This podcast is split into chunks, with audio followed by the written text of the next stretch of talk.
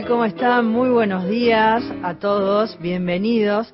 Eh, estamos haciendo la segunda temporada de La Muralla de los Libros, el programa de la Biblioteca Nacional, y hace su entrada triunfal, porque no, ustedes no lo están viendo, pero nosotros sí, con un gran giro, entra eh, Juan Sasturain, el director de la Biblioteca Nacional, con quien vamos a conversar hoy. Gastón Francese, Ana da Costa quien les habla, Cristian Blanco en la producción, Diego Girau en la operación técnica. Bienvenidos a todos, muy pero muy buenos días. Hola Juan, buen día. Hola, buen día chicos, ¿cómo va? ¿Cómo estás? Bien, bien, muy bien.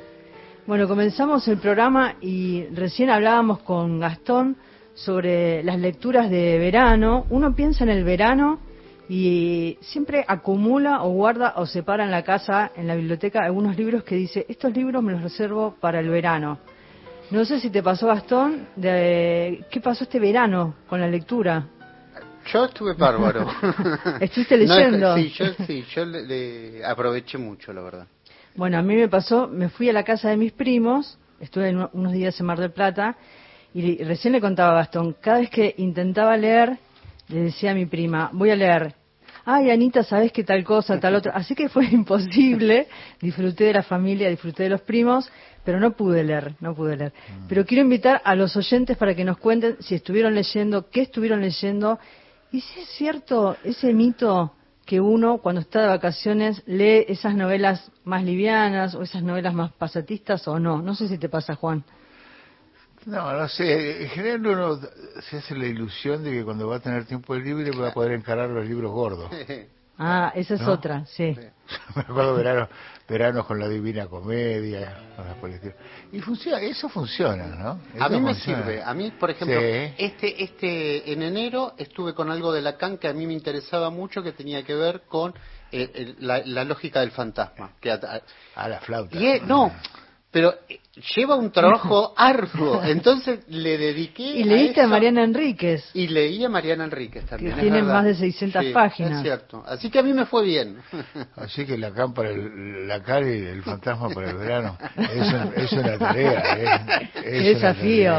vos sabés que porque hay una lectura de Lacan sobre Hamlet que es muy interesante y esas cosas porque hay un punto donde se desdibujan las fronteras donde la filosofía la literatura la empiezan a, rozarse, a intercambiarse, incluso hasta como, y vos lo sabés mejor que nadie, la historieta también de golpe se vuelve literatura, esa literatura dibujada, entonces es como que se van borroneando los bordes. Es que los bordes no existen, los bordes los, inventamos, eh, los inventamos nosotros, ¿no? Hay que pensar siempre en la realidad cultural y la realidad general como un continuum. Es decir, toda la, todas las divisiones entre lo espiritual y lo, sensorial, lo psicológico, lo literario y lo no literario, son todas este, construcciones eh, posteriores a la experiencia, maneras de segmentar la experiencia. Pero lo que realmente percibimos es una totalidad. Ayer estábamos comentando, ¿podemos hablar ahora? Sí, sí, sí, No, no Ayer justo estábamos hablando sobre Guillermo Enrique Hudson, ¿no? William Henry Hudson, realmente, realmente, nosotros lo apropiamos, pero bueno. Este, y Hudson es un hermosísimo ejemplo, como todos saben, un argentino, un argentino de origen de padres norteamericanos que vivió 30 años aquí y luego otros 50 en Inglaterra donde hizo su obra literaria. La biblioteca le hizo un homenaje, una muestra, ¿te acordás? el año que viene no sé lo que va a hacer. Ah, qué bueno. Vez se cumple el centenario, se cumple el centenario de la muerte de, Hudson. Bueno, y, leíamos un segmento de eh, una sierva en Richmond Park. Richmond Park, uno de los grandes parques que hay en Londres, el cual no tengo el privilegio de conocer. Sí, el de Lexington, pero de Kensington, perdón, pero no este, no el. Bueno, y eh, Hudson es una extrañísima mezcla, saludabilísima mezcla de naturalista, este, espontáneo y absolutamente este, empírico a partir de su propia experiencia, sin ninguna formación académica. ¿eh? Que desde chico, por el suelo mirando las hormigas y los pajaritos, aprendió en nuestra pampa sin alambradas, época de rosas. ¿eh? Este, aprendió a y a partir de la experiencia y la observación de la vida del animal, de la etiología, digamos, claro. construyó toda una, una casi como un primitivo, casi como un, presocrático, construyó toda una, una filosofía natural y una manera como Thoreau, por ejemplo, el, norteamericano, una filosofía natural que deviene en última instancia hasta en su propia eh, concepción sobre el origen del arte.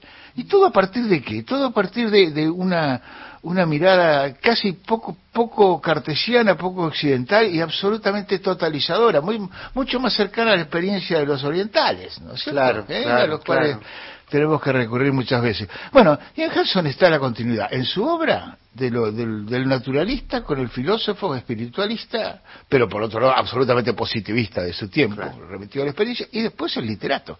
Y que no puede separar las cosas, como tampoco puede separar el, pedazo argentino que algunos tratamos o se trata de apropiar para decir que era nuestro, o de los ingleses que no necesitan tironear porque ya tienen todo. ¿no? Pero bueno, eh, nada, me quedé con el tema de la lectura y con Hudson y qué recomendamos a los oyentes para que puedan leer sobre Hudson, acercarse a la obra. Después vamos a hablar un poco sobre. Ah, dale, me encantaría, me encantaría. Pues se puede leer el famosísimo Allá lejos hace tiempo, que se, se cumplieron 100 años en el 18, ¿no? Que lo escribió cuando tenía 80 años o 76 años, acordándose, de, sentado en Londres, sentado en, la Londres de, Joyce, de Virginia Woolf, que lo elogió, estaba hablando, acordándose de, eh, de, cómo era la pampa argentina antes de caseros. ¿Eh? eh hombre de dos mundos, ¿no? Hombre de dos mundos. Qué increíble y qué lindo indagar en esas vidas, ¿no? Con todas estas facetas que estabas contando. Invitamos entonces a los oyentes que llamen a ver si se despiertan. Yo los desafío, yo los desafío cada sábado a las 7 de la mañana. A ver si nos llaman esta, en esta mañana, si nos reencontramos, como cada sábado, como fue el año pasado, que nos hicieron muy buena compañía, y nos llaman y nos cuentan qué leyeron, qué libros, o si les pasó como a mí, que no leyeron nada. A ver si nos llaman. Vamos con las líneas de comunicación por WhatsApp 1165 84 0870 como Guido desde Posadas que dice buenos días escuchando al maestro Sasturain disfruté muchísimo sus disparos en la biblioteca esas fueron mis lecturas de verano y algunas más. Soy bastante lector y muy relector, dice Gracias, Guido. desde allá, desde Posadas Misiones. Eh, y por el contestador, si nos quieren dejar su, su voz, que también nos gusta mucho escucharlos, 0810-222-0870. Sabes que ayer Juan estaba mirando una entrevista, mira a qué momento voy a ir. Una entrevista que te hizo Ignacio Paco Taibo ahí en, eh, no, Paco Ignacio Taibo, el 18 de octubre de 2019. Sí. Estaban los dos en el Zócalo, ahí con un público escuchándolos. Me acuerdo, el día que él después se habló con Chomsky. Exactamente. Y estaban hablando del último Hammett y me quedé con una historia que vos contaste ahí sobre la novela, que me impactó y me parece interesante repensarla en esta mañana. Eh, vos eh, quisiste contar este universo de Hammett, ¿no? Desde la perspectiva del lector, y, me gusta este personaje de Flickcraft que, desaparece sin dejar sin ninguna huella, ¿no? Ah, el caso Flickcraft. Sí. es precioso. Es precioso y, y, lo pienso, me gustaría que lo cuentes, y pienso en ese momento en que la vida nos cambia para siempre, ¿no? Pero digo, ¿qué pasa antes, qué pasa en ese momento y qué pasa después también? Digamos, el momento en que nos damos cuenta. Que nos damos cuenta. Eh, epifanía, honores y reconocimiento, este, estallido mental, ¿no? El momento en que nos damos cuenta dentro de qué estamos. es lo que pasa? Bueno, no lo pongamos metafísico a las 7 de la, mañana. No, pero me gusta como repensarlo, digo, qué, qué, qué, qué fino que es el momento en que, digo, la realidad y la ficción, cómo se van entrelazando, ¿no? Sí, sí. Sí, eh, en el caso particular de lo que, de lo que, estás mencionando, Anita, la conversación con Paco Taibo en, en la Feria del Zócalo de México, hace dos años atrás, que parecen dos siglos. Sí, 2019. Para, mundo, para otro mundo, vos lo has dicho. Bueno, este, sí, hablábamos del último Hammett y hablábamos del, del caso de un personaje de Hammett que aparece en el halcón maltés, que se llama este, Charles Fried Kraft, y que tiene una revelación y eso le, cambia su mundo, etcétera, etcétera, etcétera. Y que es una situación a partir de la cual este, yo construí parte del, del, enigma de la novela. ¿no? Así es, este personaje que lleva una vida ordenada, una vida cotidiana donde tiene horarios, tiene una cuenta bancaria, tiene una familia y de repente... Y de un día para otro desaparece. ¿Por qué desaparece Flickr? En el próximo capítulo Digo, ese momento en que la vida nos cambia y me quedo con, con esa imagen que vos mencionás, eh, que, que, tiene que, que ver con con, con el puño y con la mano. Dice, ¿cómo desaparece un puño ah, cuando se abre la mano, no? Ese es el arte, ese es el arte de un narrador como Hamlet, ¿no? Porque le pone en la boca de Sam Spade, el detective, es decir, Humphrey Bogart en la película. Aunque este episodio no aparece en la película porque es como un insert dentro de la novela que no tiene que ver con la trama. Claro. No tiene un soto que ver con nada. De pronto, adentro de la novela hay un cuento. Y es un cuento chino, es un cuento zen. ¿Cuáles son los rastros de que hay algo de escena y que si la metáfora que utiliza que utiliza que utiliza este Spade para explicarle a su cliente, a la cual va a entregar al final, perdón por explicar cómo termina, este es que cómo cómo desapareció cómo desapareció este hombre, desapareció como desaparece un puño cuando se abre la mano. Qué bárbaro, ¿no? Es tremendo. Qué bárbaro. Este, eso define un escritor, ¿no?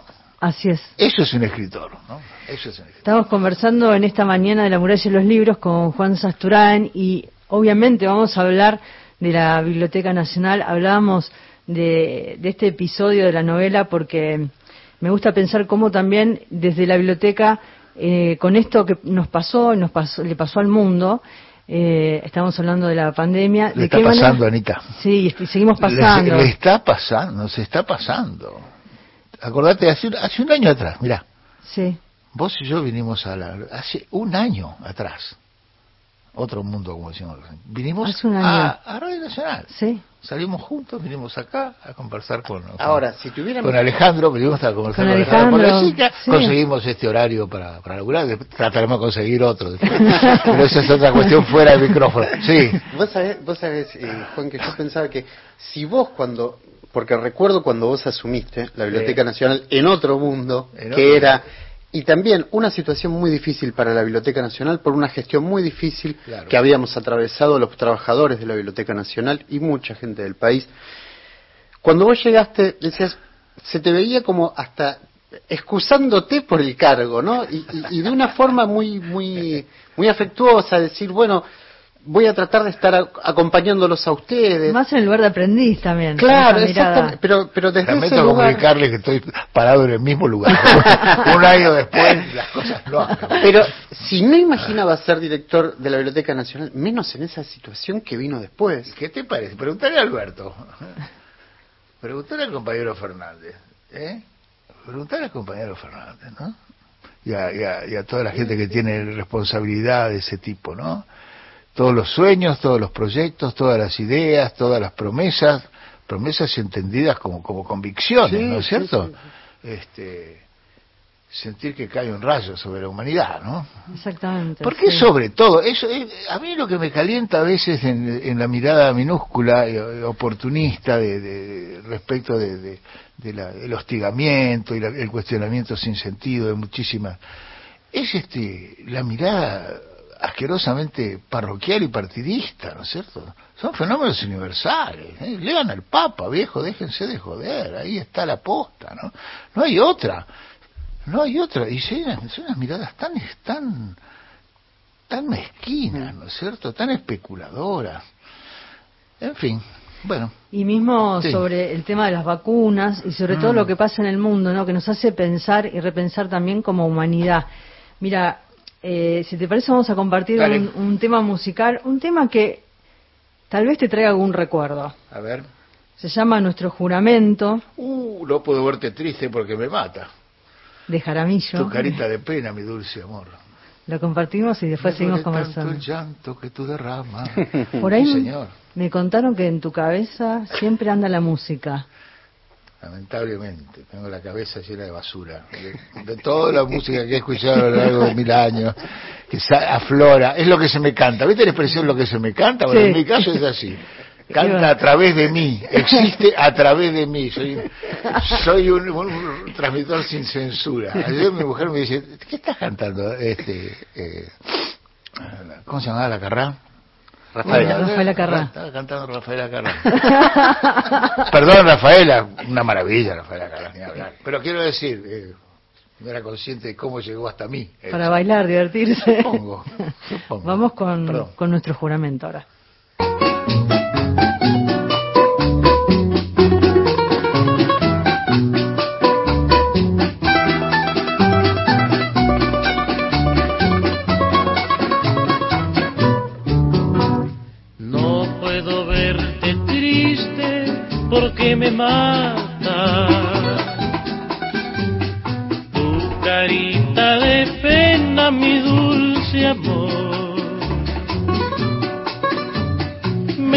Duele tanto el llanto que tú derramas, que se llena de angustia mi corazón. Yo sufro lo indecible si tú entristeces. No quiero que la duda te haga llorar.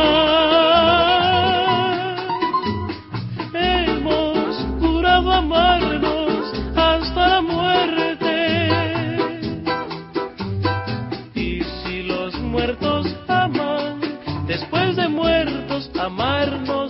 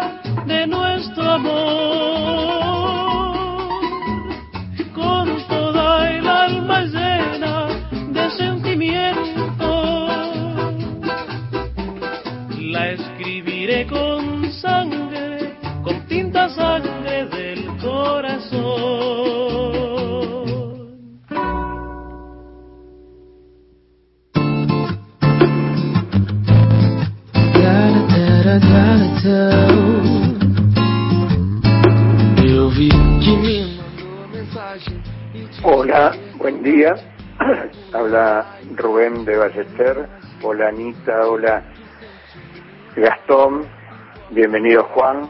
Eh, quería decirles que me están leyendo a Cundera, La Identidad, de Jorge Giles Mocasines, de Marx, 18 Brumario.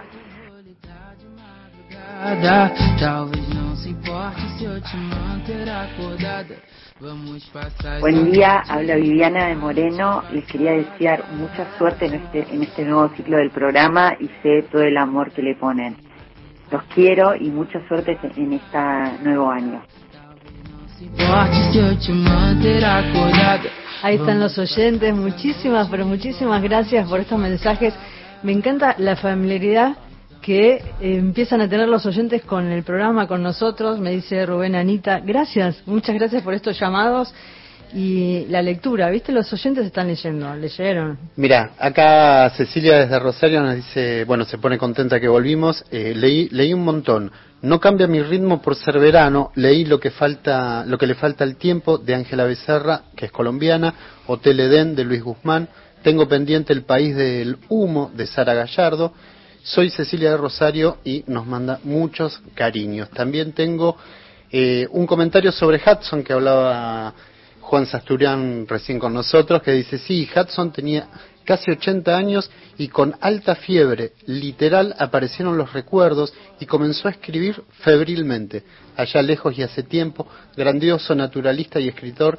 Gracias por el recuerdo, Teresa Torri de Capilla. Y vayan anotando porque se viene el año que viene, la el año que viene no, ya este año, la muestra de Hudson en la biblioteca y nosotros estábamos escuchando nuestro juramento, este bolero que yo le decía a Juan que pensaba que era de, Jaramillo, pero no es de Jaramillo. Después vamos a, buscar. Sí, como suele pasar, como suele pasar con, con las canciones, ¿no? Que en general, sacando en general los estándares norteamericanos que, que, le dieron mucha pelota a los autores, ¿no? ¿Cierto? Eh, eh, uno sabe que eh, en general conoce los autores de, las distintas composiciones que han hecho populares, un Sinatra, Barbara Streisand o esto, lo otro, en, cuanto, en tanto y en cuanto son, en general provienen de, obras musicales que tienen autores, autores conocidos de nombre y apellido, etcétera, después del cual se han desgajado gran parte de las canciones. Y en el tango en general también, en general también porque es un género de altísimo desarrollo y con, un desarrollo de sus eh, ¿cómo podríamos decir?, de, gremial de sus autores, ¿eh? con una presencia, y en el folclore también, pero hay ciertas áreas de la música en que los, eh, los intérpretes casi naturalmente se comen a los, a los compositores, ¿no? Uno no sabe quién es, a quién se le escribieron, se le ocurrieron esos versos tan lindos, tan hermosos, que dice también Jaramillo. Y yo pensé que era Jaramillo, y, vamos, y ejemplificando lo que estoy diciendo, en este momento no me acuerdo del autor, pero no era Jaramillo, no era Julio Jaramillo. Después lo, vamos a buscar, le pedimos a los oyentes a ver si nos, nos, dicen, quién es, tal vez nos ayuda. El autor, el letrista o la letrista de nuestro juramento. Amo ese bolero. ¿Y tiene que ver con tinta china?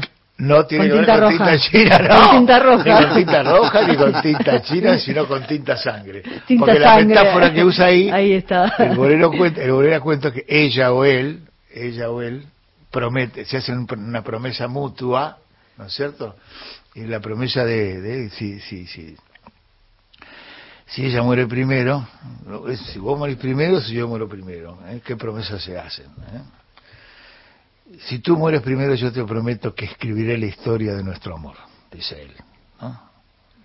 La escribiré lleno de sentimiento, la escribiré con tinta sangre, con tinta sangre del corazón. Es decir, se moja en la tinta del corazón para escribir la historia. Como siempre es un amor desgraciado, un amor prohibido, un amor, ya sabemos. Cómo... Juan Sasturán, que es un gran poeta, y en el versero ahí hay 30 años de, de poesía. Hay, creo que 8 o 9 poemas que le dedicas a la rusita. Sí. A tu mujer. Sí, sí. Para conquistarla fue tuve ahí. Que, tuve que pedir permiso para publicarlo porque eran de ella, claro. Claro. Fue más privado, viste, que en el fondo. Sí. Pero bueno, en el caso de Con Tinta Sangre, me encantó ese tipo de expresiones muy hermosa y se la afané para, al autor de la, de la capital para escribir un cuento policial que se llama Con Tinta Sangre, que es un cuento que me gusta mucho, el ambiente tropical, ¿eh? que transcurre en un en un innominado eh, lugar del, del, Caribe y en un club nocturno, con una cantante muy sugestiva. Cuando estábamos escuchando nuestro juramento, eh, Gastón te preguntó eh, si estabas escribiendo, ¿no? Y cómo estaba el tema de, tu escritura, porque son momentos difíciles y muchos escritores escribieron, otros no, como pasamos por distintos momentos vinculados con la lectura y con la escritura. Claro. Y vos tenés una, una novela ya terminada y mm. estás eh, trabajando en otra. Claro, lo que pasa es que la novela que va a salir ahora en, abril, este, eh, la terminé en el 18, la, terminé entonces, era parte de era parte del último Hammett que se desgajó sobre el final, ya me dijeron, no, demasiado largo, saca eso. Entonces eso se convirtió en Pirce el improbable, que es la que va a salir ahora pero es un texto escrito en el año 18, ¿eh? terminado en el 18. No, ahora estaba escribiendo una novela de Chenique que se llama Tinta China, hoy viene de tinta la cosa. Sí, hoy viene con la tinta. Que se llama Tinta China, sí, y que transcurre en el mundo de la historieta. De hecho, de hecho la muralla cuando empezó era manchas, manchas de, tinta. el nombre ah, original. Horacio González lo cambió. ¿Eh? Horacio, un día me dice... Qué ah, grande, qué grande González. Ayer estuve con Horacio. Ah, Cumplió años hace poquito, ¿no? Sí, anteayer. Sí. Anteayer. Se, había perdón, esto no nos escucha nadie. El año pasado fuimos al cumpleaños de Horacio que dijo cumplió 75 años. Mentira, cumplió 76 el año pasado. Le tuvo que avisar su mujer. Eh, ahora cumplió 77, le tuvo que avisar. Yo perdí una apuesta por eso. No. Claro, porque me dice, no, si cumple este. No, no, si Horacio el año pasado cumplió 75. No, es el 44. ayer estuvimos con Horacio. Está muy bien y muy productivo. Estuvimos hablando de Hudson, precisamente. Qué bueno. Y ahora... la biblioteca, obviamente. Claro, qué, lindo que lo hayas recuperado. Qué, qué, lindo que, que, le hayas hecho un lugar. Pero de verdad, porque fue una, fue una pérdida eh, que Horacio se alejara de la biblioteca. para la cultura argentina. Totalmente. Un, desacato. Sí, ¿eh? totalmente, en serio lo digo. Que lo tengamos a, a Horacio este, trabajando con nosotros, bueno, es un es un lujo, ¿eh? Mm. es un lujo. Y este año, bueno, la posibilidad de, de seguir, este, de seguir eh, trabajando, a ver si conseguimos llegar al papel en una editorial. Yo creo que sí, ya oh, vamos a llegar al papel. Igualmente, el año pasado hicimos cosas con la editorial. Pudimos hacer algunas cosas con la editorial, pero obviamente no con el papel, no tenía ningún sentido. Horacio se hizo cargo de dos números de, la biblioteca, dos números extraordinarios, que son los testimonios mejores que han quedado sobre la coyuntura pandémica y que son los dos tomos que salieron, uno a mediados de año y uno sobre el fin de año. y que están en la página web de la Biblioteca Nacional, les digo a los oyentes si la quieren consultar, www.bn.gov.ar, van a publicaciones y ahí están los números completos. Se pueden leer desde la pantalla, pueden ir leyendo en distintos momentos eh, muchos artículos. Son dos volúmenes de casi 60 páginas cada uno. ¿eh? Hay, hay, gente que tuvo tiempo para pensar y para animarse a escribir. Bueno, y, y, este año, bueno, vamos a seguir, vamos a seguir ahí, pero vamos a acceder al papel. Ya vamos a acceder al papel, estamos buscando la manera. En fin, ese es un tema. Y, hay que pensar, y ya se viene pensando hace unos meses, sobre la reapertura de la Biblioteca Nacional, ¿no? ¿Cómo va a ser? Vamos... Es, complicado, eso es muy complicado. Es muy complicado y, no hay que... En fin, yo estoy muy en contra y muy, muy, muy con la guardia alta, con... No sé, con, con aquellos que son tan desconsiderados, ¿no? Que son tan desconsiderados respecto a la repercusión de las decisiones que toman llevados por las necesidades políticas o personales y todo, de activar tiempo. Nosotros tenemos una consigna, una consigna que hemos asumido cariñosamente y fervorosamente, modesta, que es hasta la vacuna siempre. Sí, hasta la vacuna siempre, Entonces tenemos que pensar en, tenemos que pensar en eso, ¿no? Porque este yo creo que para marzo ya, no sé, estuvimos hablando con, con Elsa, con Elsa Rapetti, con Pablo García, que son responsables. Elsa Rapetti, la vicedirectora de Pablo está en, la, está en línea, así que podemos sumarlo. Ah, Pablo está ahí. Sí, lo sumamos. ¿Viste? la pata y decía algo. Bueno, Pablo, como siempre digo yo, Pablo es el que sabe. En este caso, y hay un protocolo de reapertura que, que habían trabajado mucho la gente del área bibliotecológica, Elsa sobre todo, elaborado en junio del año pasado, cuando todo iba a ser más corto. Todo iba a ser, eh, para me acuerdo que Tristán, Tristán Bau en su momento cuando empezó todo me dijo, mira Juan, hasta septiembre olvídate. Y yo dije, no, hasta septiembre. Bueno, estamos en febrero del año siguiente. Bueno, eh, Pablo elaboró este, últimamente un, el protocolo para, para la reapertura. Pero bueno, él explicará una cosa que nosotros en la Biblioteca Nacional, una cosa es el regreso de los trabajadores y otra cosa eventual es la posibilidad de abrirla a los usuarios. Así es. Y Pablo García, es largo el, cargo del director nacional. Ahora lo va a decir mejor él que yo. Eh, sí, ahora lo iba a buscar, lo iba a buscar en, la, en, la, página web, pero me lo va a decir mejor él, me lo va a decir él. ¿Cómo estás, Pablo García? Muy buenos días, un placer enorme eh, conversar con vos. Te despertaste temprano para hablar con nosotros. Buen día, ¿cómo estás? Hola, ¿qué tal? Buen día. Hola Ana. Buen Juan, día. Pablo, ¿cómo, te va? Buen día. ¿Estás con la con la con la radio prendida? Baja el volumen porque está acoplando. Estamos nosotros acoplando. ¿Nosotros? Estoy con auriculares y la radio apagada. Ah, listo, ah, bueno, listo, listo. Pablo, ¿cómo es, ¿cómo es tu cargo, director nacional? De, coordinación bibliotecológica. Ahí está. Ahí es un, bastante largo. Ahí está. Eh, Pablo, es un placer hablar con vos porque... Un bueno, gusto, ¿cómo andan? Bien, nos queremos que nos cuentes porque tanto se piensa en los cuidados, en los cuidados de los lectores, en los cuidados que vienen a la biblioteca. Todo el tiempo estamos pensando eh, de qué manera seguir brindando servicio. Durante todo el año pasado se hizo a través de la página web, a través del mail. Mucha gente pidió materiales, consultaba por el chat de bibliotecario. Tengo gente amiga que me decía, quiero tal cosa, tal otra. Entra a la página web y todos me decían qué amables que son y demás.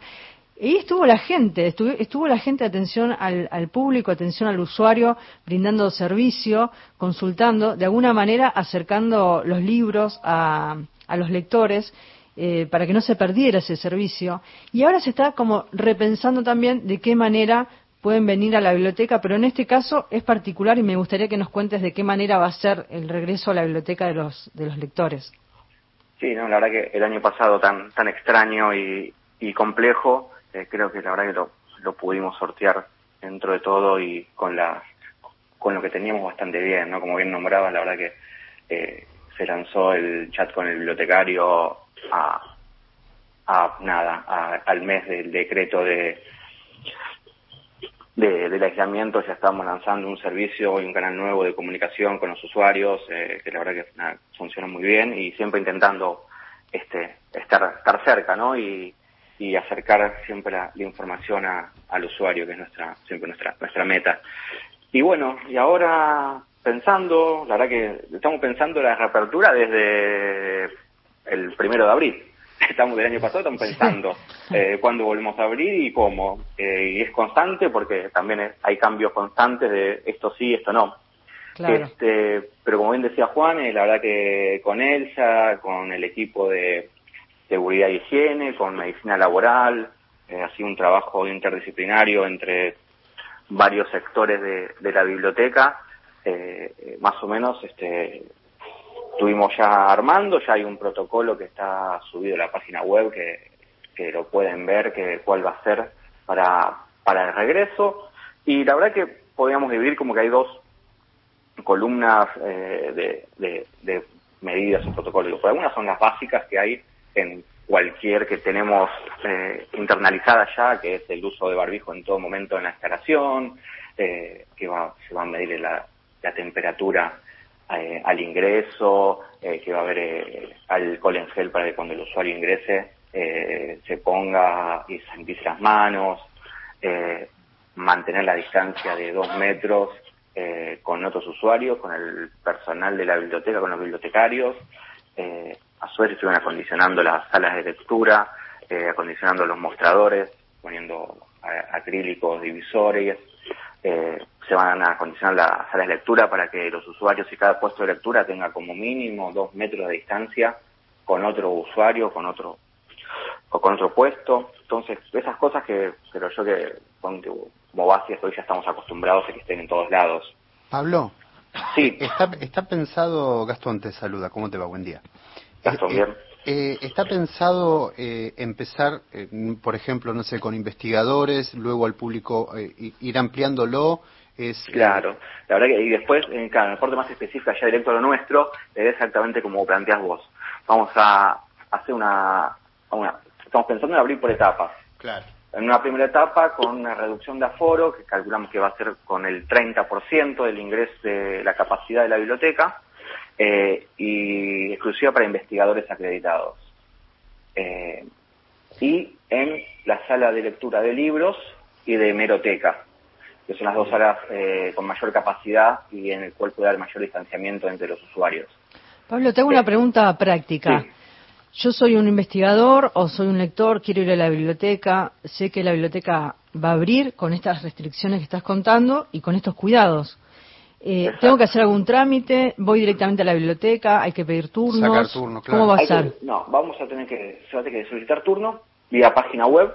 Eh, como va a haber eh, una reducción de, de la entonces va a haber determinada cantidad de turnos por día, eh, son turnos de, estamos planteando turnos de cuatro horas, creemos que en cuatro horas para poder investigar, este, aunque sea, eh, les va a, hacer, a ser útil eh, ese tiempo.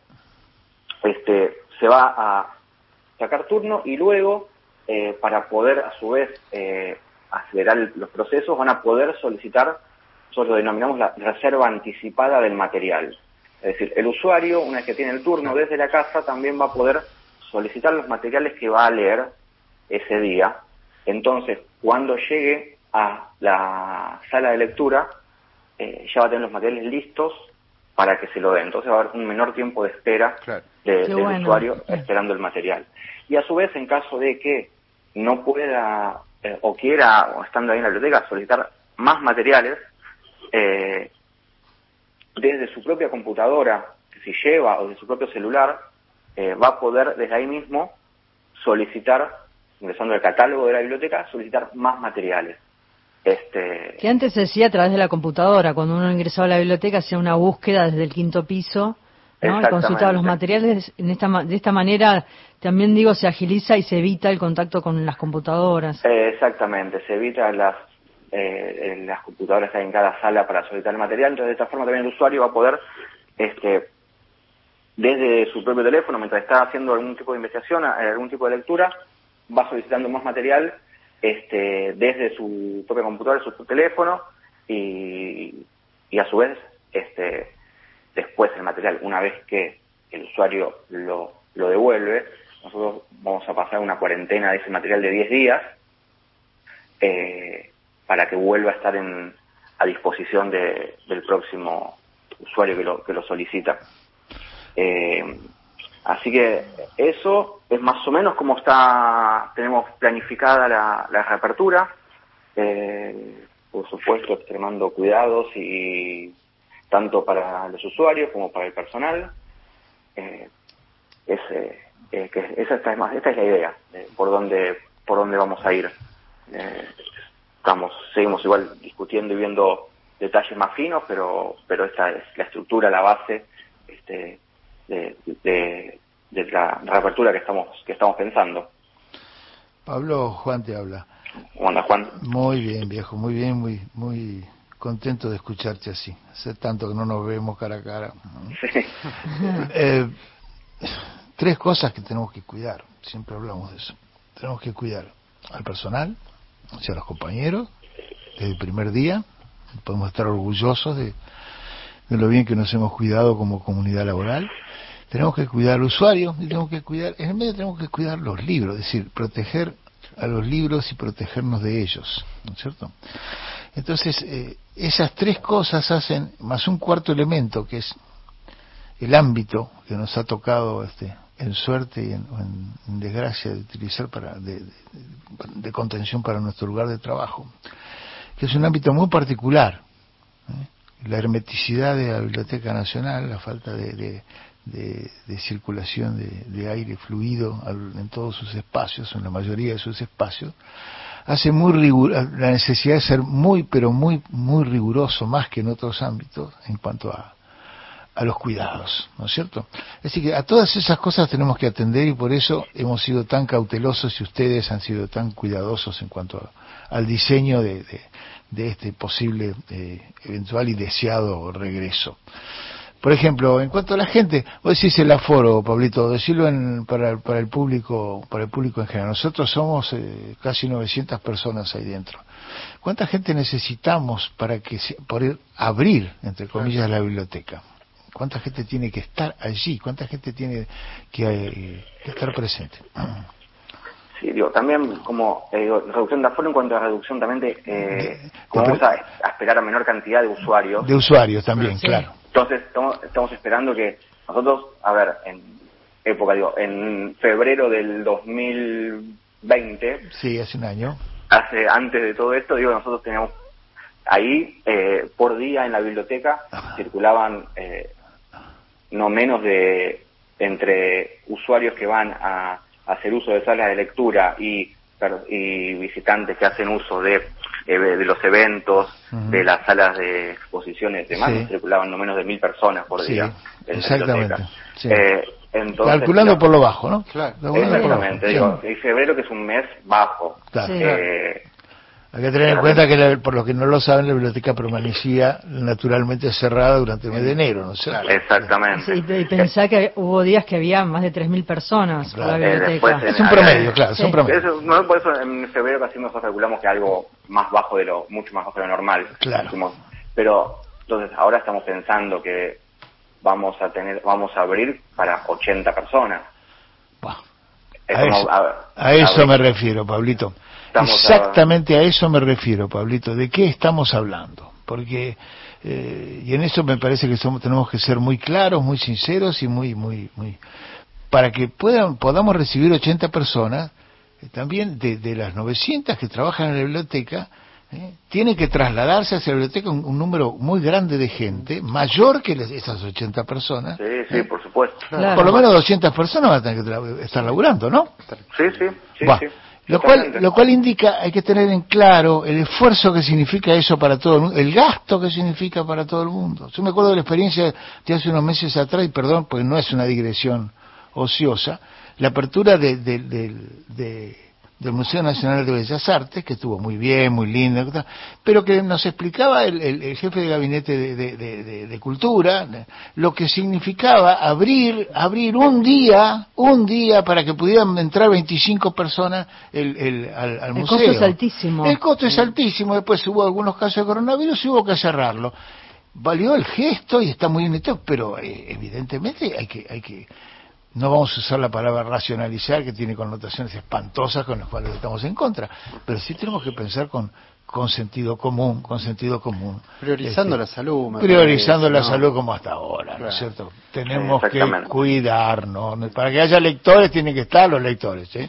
Por eso hay que pensar también en todas estas partes y comprender todo el escenario, ¿no? Porque es eh, cuidar el personal, cuidar al lector, cuidar los libros y cuidar el espacio. Justamente esto que decía Juan, eh, la Biblioteca Nacional tiene una estructura creada por eh, el arquitecto Clorindo Testa que es hermética. El gran Clorindo, porque si no empezamos a hablar mal de Clorindo, por no, Clorindo no se toca. Clorindo estuvo acá, hicimos un ah, gran programa hace unos años, hace unos cuantos años. Ah, ¿Por qué de moda pegarle a Clorindo? Por favor, no. No, no, pero digo, la, estructura es hermética, entonces, bueno, eh, hay mensajes, hay tanda, debemos la tanda. Eh, vamos a la tanda, los mensajes. Pablo, muchísimas gracias por esta comunicación telefónica, por contarnos eh, esta próxima apertura que está pensada para marzo.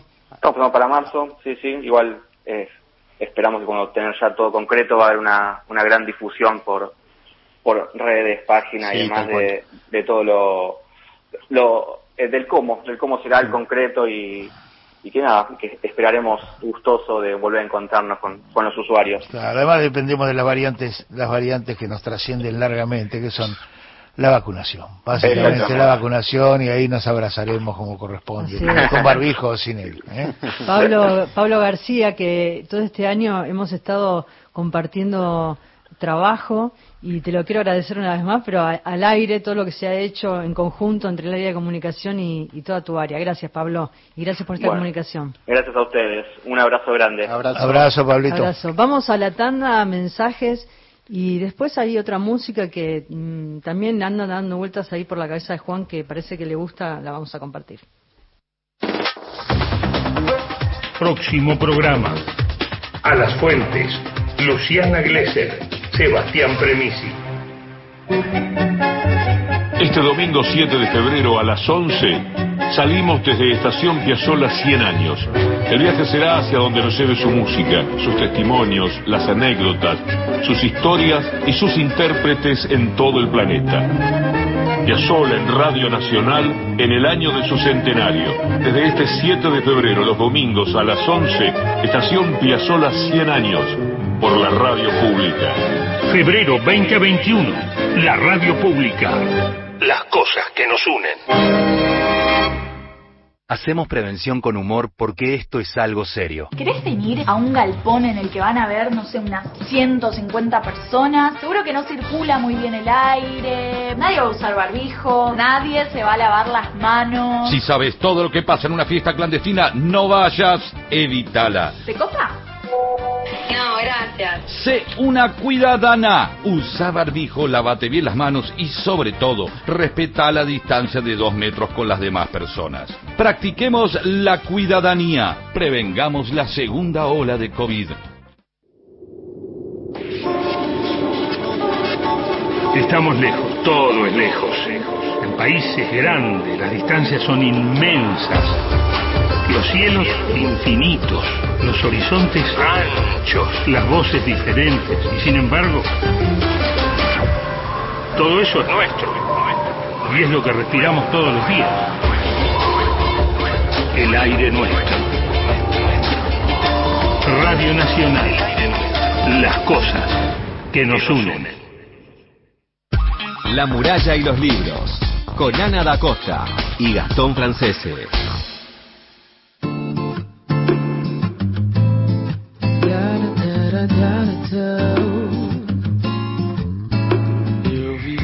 Hola amigos de La muralla y los libros. Bueno, soy Patricia de Bahía San Blas, pertenezco a la Biblioteca Popular Alfonsina Storni y sé que hay un libro de Hudson en la biblioteca al cual voy a leer, pero un amigo nuestro nos dijo que parece que él estuvo por acá y dijo que los cielos que vio fueron los más maravillosos que vio en su vida. Y es cierto, son los más maravillosos. Muchas gracias. Hermoso el programa.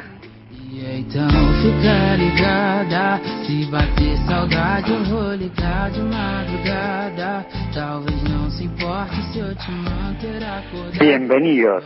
Qué alegría reencontrarlos, Ana y Gastón, con Juan, un nuevo integrante. Soy Enrique de Rosario, que extrañaba a la muralla y los libros. me han dado una gran alegría en este verano tan tremendísimo de este nuevo mundo. Eh, estoy totalmente de acuerdo con Juan ahí que me encanta escucharlo esto del continuo, ¿no? Porque eh, escuchando a él es como que se realiza esto, porque es una cuestión de lo intelectual a lo afectivo, a, a los familiares. Ahí se cortó, qué lástima. Lo, lo, vamos a sumar acá, Juan, si se anima, que se venga los sábados. ¿eh? a los oyentes que están. estamos sumando oyentes. Pero no, claro. viene Juan y empieza el año, el año que viene, la próxima vez que venga, el año que viene, para el programa inaugural. claro, el, todos los años lo abrís vos, ahí está. Está, muy bien. Buen día. en el Congreso, sí. Buen día desde Rosario, feliz retorno en este verano. Las lecturas no largas, emotivas y, y disruptivas. Leí La Dependienta eh, de Murata, una joven novelista japonesa que explora las brechas más pequeñas desde lo cotidiano. Interesante lo de Hudson y esa atrapante eh, conversación entre música, arte, literatura. Después Carlos Martián desde eh, bueno, no me sale el, no, no está no, no encuentro el lugar. Eh, bueno, buenos días Ana, Gastón y Juan, alegría del reencuentro. En vacaciones leí Viajando con Charlie, Los autonautas de mm, la cosmopista de Cortázar, de, aquí para allá de Ever Ward y poesía no completa de Simo Barska. Y yo, ¿sabes que le quería decir a la oyente que llamó que ella trabaja en una biblioteca? Me gustaría que entre a la página web de la Biblioteca Nacional porque hay un censo, un censo nacional de bibliotecas públicas de la República Argentina y la biblioteca lanza este censo del cual pueden participar todas las bibliotecas públicas del país hasta el 31 de mayo de este año. Me gustaría que entres, que te fijes en la página web, que ahí está el formulario de adhesión, hay un mail también para hacer consultas, que es censo belarga bp.bn.gov.ar. Toda esta información está en la página web y es interesante desde lo bibliotecológico pensar en este censo porque es una especie de radiografía de todas las bibliotecas que hay en nuestro país. Carlos de Parque Avellaneda, buen día equipo Juan, últimamente releí la novela de Art, El amor brujo, nos dice Carlos, ¿eh? de Parque Avellaneda, después desde Córdoba Gregorio, Chicos de la muralla y los libros, muy buen día. Me motivan a enviarles este pequeño texto. Felicitaciones al señor Juan Sasturain. Y como soy fanáticamente Che Guevarista, quería preguntarle si se consigue la biografía del Che, esa linda obra de Paco Ignacio Taibo. con eh, bueno lo podemos averiguar vamos a averiguarlo ¿Eh? Gregorio desde Córdoba después bueno siguen siguen. Y estamos muy contentos que nos escriban. Sí que nos llamen. Hay tiempo hasta las 8 de la mañana. Y yo quería mm, compartir ahora un, un homenaje porque esta semana falleció el poeta editor y periodista cultural cordobés Alejandro Smith. Yo no lo conocía, no leí nada de él y muchos de nosotros nos ha pasado lo mismo. Y sabemos que en la muralla de los libros siempre hay un espacio para los poetas. Por lo general llaman los oyentes, comparten sus, sus textos, sus poesías, pero esta vez convocamos a, una gran poeta que es Cecilia Romana, que trabaja con nosotros en la Biblioteca Nacional, que ella lo conocía, conoció bien su obra y de hecho escribió eh, la necrológica, que está en la página web de la Biblioteca Nacional, compartiendo también ahí un poema, un poema lindísimo, lo leí ayer que se llama No escribí. Bueno, pero le hicimos un cambio, que esto es lo que no sabes que es el propio, eh, la voz de Alejandro Smith leyendo su obra en una lectura que hizo en el año 2011 en el poema, en el Festival Internacional de Poesía en Rosario y quisimos recuperar su, su, voz, una forma de ah, archivo. me la sacaron a Cecilia. Sacamos a Cecilia la lectura, no de... No lo que dice. No lo que dice. Ah, perfecto. Entonces vamos a escucharla a Cecilia que que me gusta porque nos lleva a la obra de este gran poeta y después lo, entonces lo vamos a escuchar a él en su propia voz. Este homenaje de la muralla y los libros, Alejandro Smith.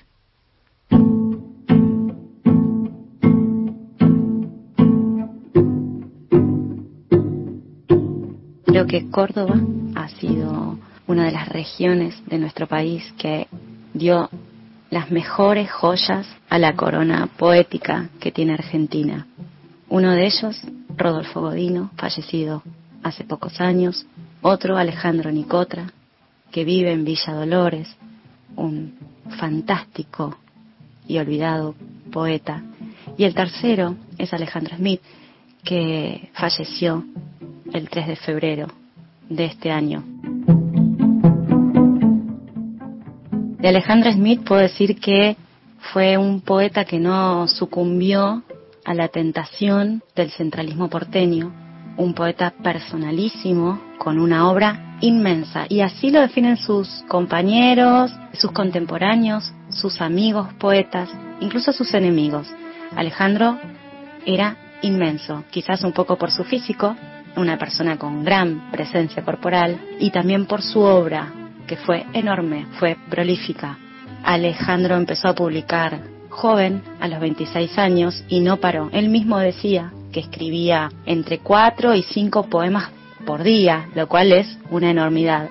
Con el tiempo no solamente se publicaron sus propios poemas, sino también, gracias a su generosidad poética, editó poemas de los demás, llevó adelante revistas en su provincia, revistas que publicaban autores muy jóvenes, autores desconocidos, y también por momentos llevaba adelante blogs, cuando estaban de moda los blogs.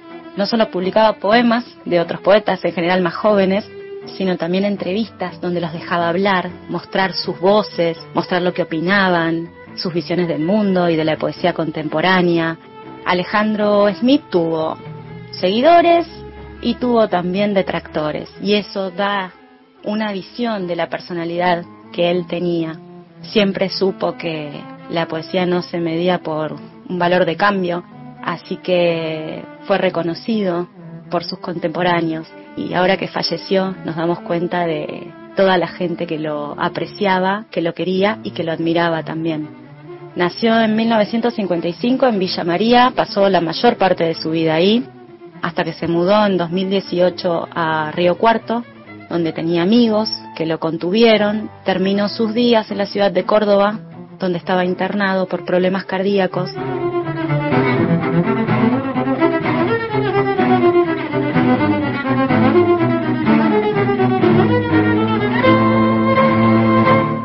Lo que puedo decir de la poesía de Alejandro Smith es que era una mezcla de misticismo con un amor inmenso también a las cosas cotidianas y a la belleza que se podía encontrar en las cosas cotidianas de una casa, de una mujer, de un camino, de una cocina.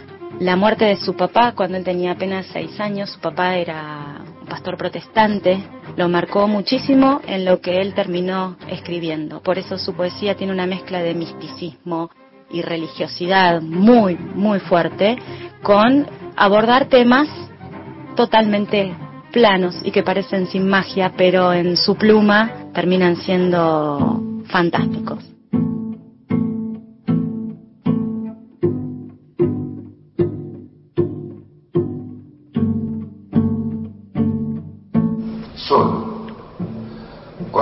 A correr, mi madre se asomó por la ventana y me enganchó la sombra. Pero, ¿qué haces, querido? ¿No ves que necesito su refresco?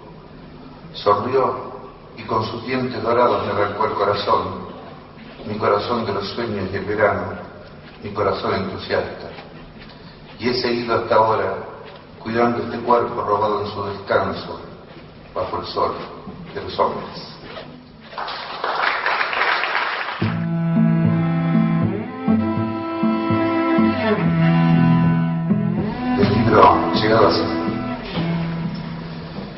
Colegiales de la noche. Flotan los muertos, su agua es el temor. ¿Qué pasaría si fueran tu mesa? Si no se corrompieran y bailaran, si fueran colegiales de la noche. Si el alma fuera un mapa comido por la arena, ¿cómo aprenderíamos la oscuridad? ¿Hasta dónde podríamos mirar?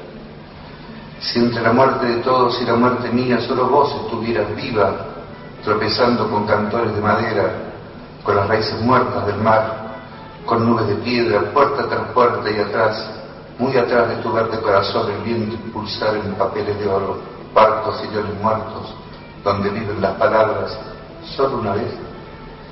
Y entonces, con los poderes que otorga la ignorancia o el amor, abrirás los labios y el silencio cayera en mis manos, ¿alguien más sería estremecido nuevo como una gota? Y si el silencio estuviera muerto, si la luz estuviera muerta, y si caminaras hacia mí como otras veces y pudieras alcanzarme y sonreír. Y si eso fuera todo, y si la muerte no existiera, y si fuera una idea del tiempo mientras aguarda bajo el hielo sus remos y sus batallas, ¿a dónde van envueltos en hojas, en campanas? ¿A dónde reúnen sus espumas? ¿Y si dieran la felicidad? ¿Y si completaran el sol?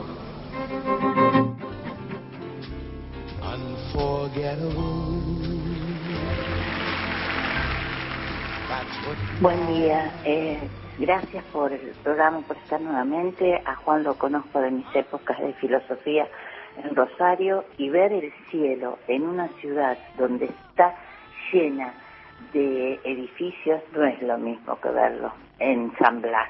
Verdaderamente admiro poder ver un cielo. Gracias por el programa y buenas tardes. Soy Hugo Asaf, que está mi viejo. La verdad que ya por mi edad y mi pérdida de vista, no pude leer a nuevos autores, pero sí puedo evocar a los viejos autores.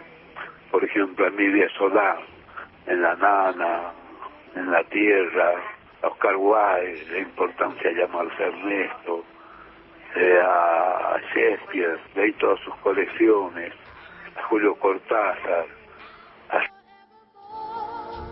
Qué lindo, qué linda esta familia de oyentes que nos empiezan a acompañar como todos los sábados. Eh, no nos queda más tiempo, Juan. En los últimos minutos hablábamos de Córdoba y la biblioteca que también no solamente va a estar anclada como siempre estuvo ahí en Recoleta, sino que va a ir viajando y se va abriendo sus puertos y sus sedes en, distintos lugares, ¿no? Como un gran proyecto. Ah, esa es una novedad maravillosa de este año, ¿eh? Es una novedad muy muy bien, una época de restricción es un gesto de expansión, que ha venido de invitaciones del interior. Hace años ya que Elsa, Elsa Rapetti y, Roberto Arno y otros compañeros eh, tenían la iniciativa impulsado la iniciativa de crear filiales de la Biblioteca Nacional en los cuatro puntos cardinales del país. Así que queda ahí, lanzamos la idea porque no nos queda más tiempo. bueno, ves que tenés que venir otro día. Y ves que nos queda, nos queda chico. Se, adivinan, dónde vamos a ir. Ya está bastante cocinado. Córdoba, Mar del Plata y Rosario. Qué lindo. Juan, gracias. Un placer enorme. No, a ustedes, chicos, a ustedes. Muchísimas gracias por invitarme. Bueno, y queda pendiente entonces, bueno, esta idea. Y lo felicito, y lo felicito Qué valiente hacer este programa. qué grande, qué grande. Gracias, un placer enorme. Juan Sasturain en la muralla de los libros. Hasta el próximo sábado a las 7 de la cita. Chao, buena semana.